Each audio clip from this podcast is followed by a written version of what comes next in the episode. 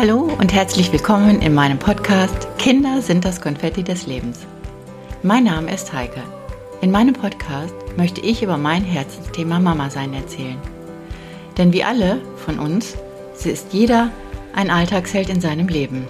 Meine Themen werden sein, warum verhalte ich mich in manchen Situationen so, warum ärgert es mich gerade, warum muss ich immer denken, was andere denken. Meine Quelle des Wissens ist meine Selbsterfahrung.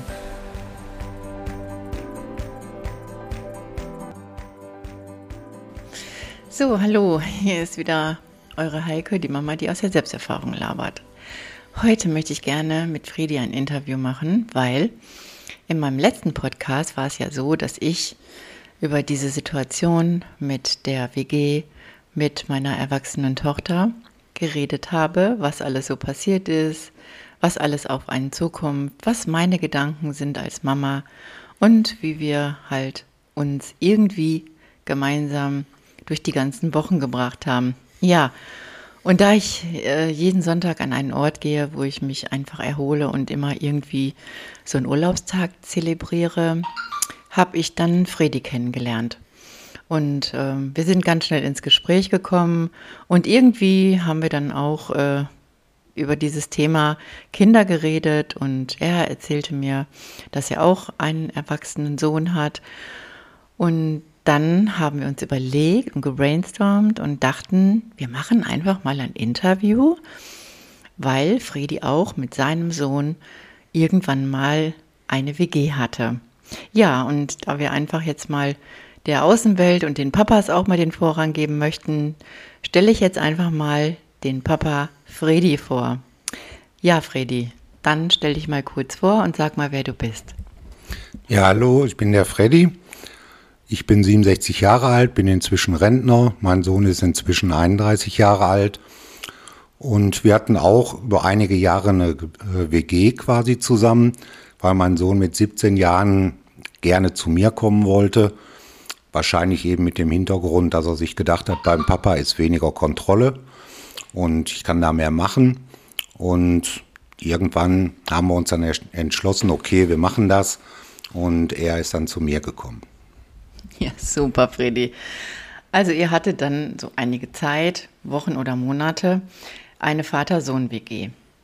Ähm, ja, meine Frage ist jetzt eigentlich, damit die Papas, die dann vielleicht auch jetzt jüngere Kinder haben, vielleicht auch mal diese Situation erleben ähm, und gut handhaben können vielleicht, äh, frage ich dich jetzt einfach mal, wie hast du das denn so als Papa empfunden?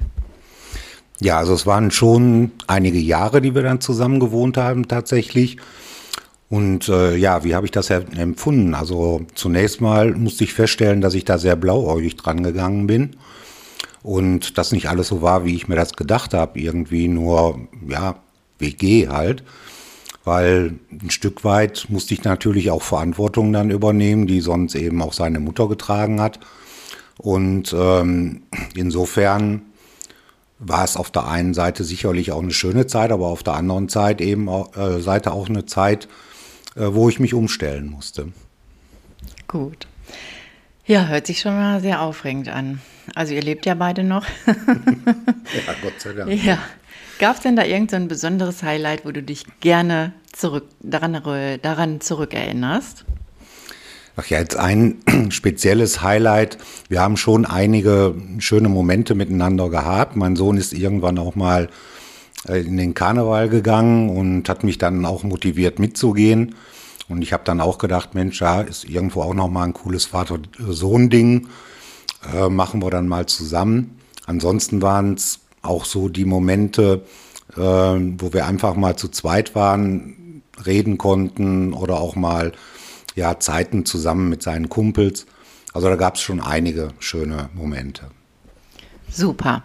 Und wie tickst du denn so als Papa? Bist du sehr verantwortungsvoll oder lässt du deinen Sohn auch seine Erfahrungen machen?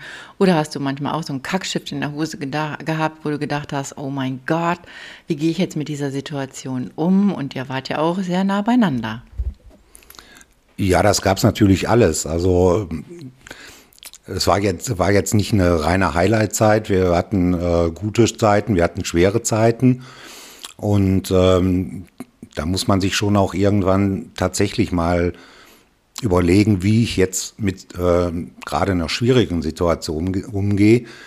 Äh, irgendwo war ich dann auch in der Pflicht, vielleicht mal Grenzen zu setzen und nicht nur immer der Spaßpapa zu sein, wie vielleicht vorher am Wochenende. Ähm, ja, wie habe ich mich empfunden? Also ich habe es halt einfach immer versucht, möglichst gut zu machen und ähm, den Kontakt zu ihm ganz einfach nicht zu verlieren. Gute Aussage. Aber wie hast du es geschafft, diesen Kontakt immer, sag ich mal, auf einem guten Level zu bringen? Ja, auf einem guten Level. Also wir können einfach auch Spaß zusammen haben. Und ähm, das hilft natürlich auf jeden Fall. Und manche Situation vielleicht für ihn so gemeinsam zu erle erleben, dass er da nicht unbedingt den Vater immer so im Vordergrund hatte, sondern vielleicht auch mal äh, zu hoffen, dass er auch vielleicht so ein bisschen den Kumpel sieht, äh, der ihm einfach nur mal gut gemeint irgendwas sagt und nicht äh, den Vater, der jetzt sagt, pass auf, so und so läuft der Hase und genau so musst du es machen.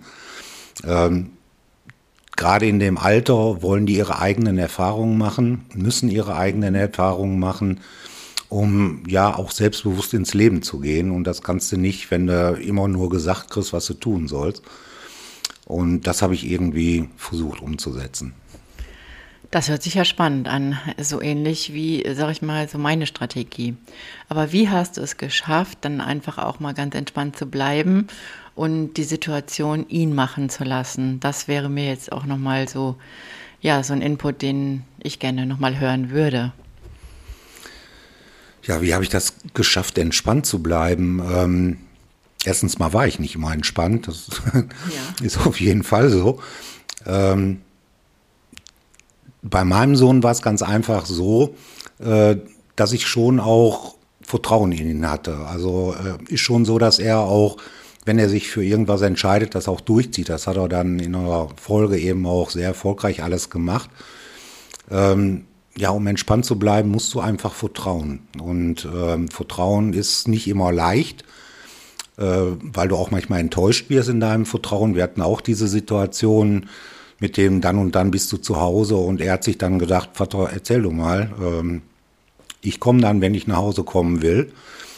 Äh, aber letztendlich hatte ich nie so das Gefühl, dass er jetzt äh, mich irgendwie hintergeht oder sonst was. Also und dann kann man vertrauen und dann kann man auch ein bisschen entspannt bleiben.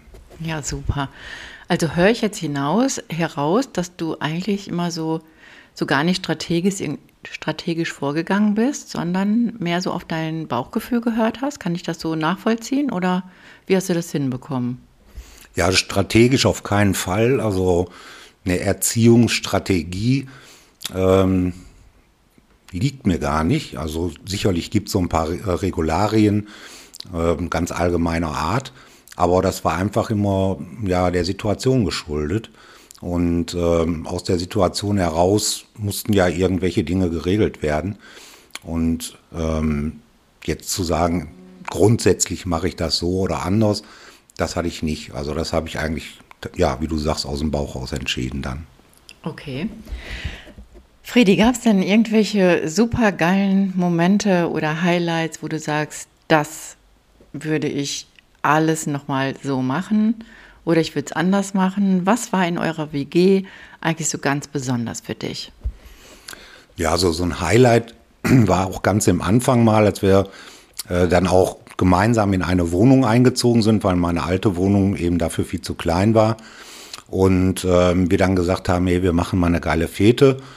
Die hieß dann GGI. Das mhm. war dann also zweimal Geburtstag, weil wir kurz hintereinander Geburtstag haben und Einweihung. Mhm. Und da haben wir dann mit vielen Leuten, jung und alt, querbeet, eine wirklich, ja, ich sag's, geile Fete gefeiert und unheimlich viel Spaß gehabt.